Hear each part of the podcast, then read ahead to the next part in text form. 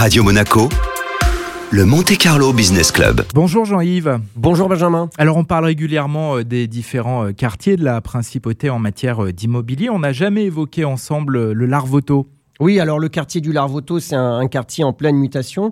En 2021, en juin précisément, c'est le Larvoto qui va changer de visage car ils vont livrer le nouveau projet de rénovation. Un projet qui était nécessaire car les installations étaient obsolètes et c'est le grand architecte Renzo Piano qui a aussi œuvré euh, sur l'Anse du Portier, qui a dessiné ce projet qui veut se tourner vers l'écologie de par sa conception. Il y aura plus de restaurants, il y aura plus de boutiques et plus d'espaces publics. Comment est le marché immobilier sur le Larvoto? En immobilier sur le Larvoto, euh, on a une spécificité que ce marché est essentiel locatif. Nous nous attendons à une demande soutenue à la location Larvoto dans les années à venir, surtout par des familles qui vont vouloir profiter des nouvelles installations euh, du nouveau quartier. En matière de prix sur le Larvoto euh, par rapport à d'autres espaces, on est au-dessus de Monte Carlo, en dessous? Non, on est en dessous de Monte Carlo parce que le Carré d'Or reste le quartier le plus cher de Monaco. Néanmoins, le Larvoto actuellement déjà a une cote importante. Si je dois rajouter l'Anse du Portier, le projet d'extension en mer, là par contre, sur ce nouveau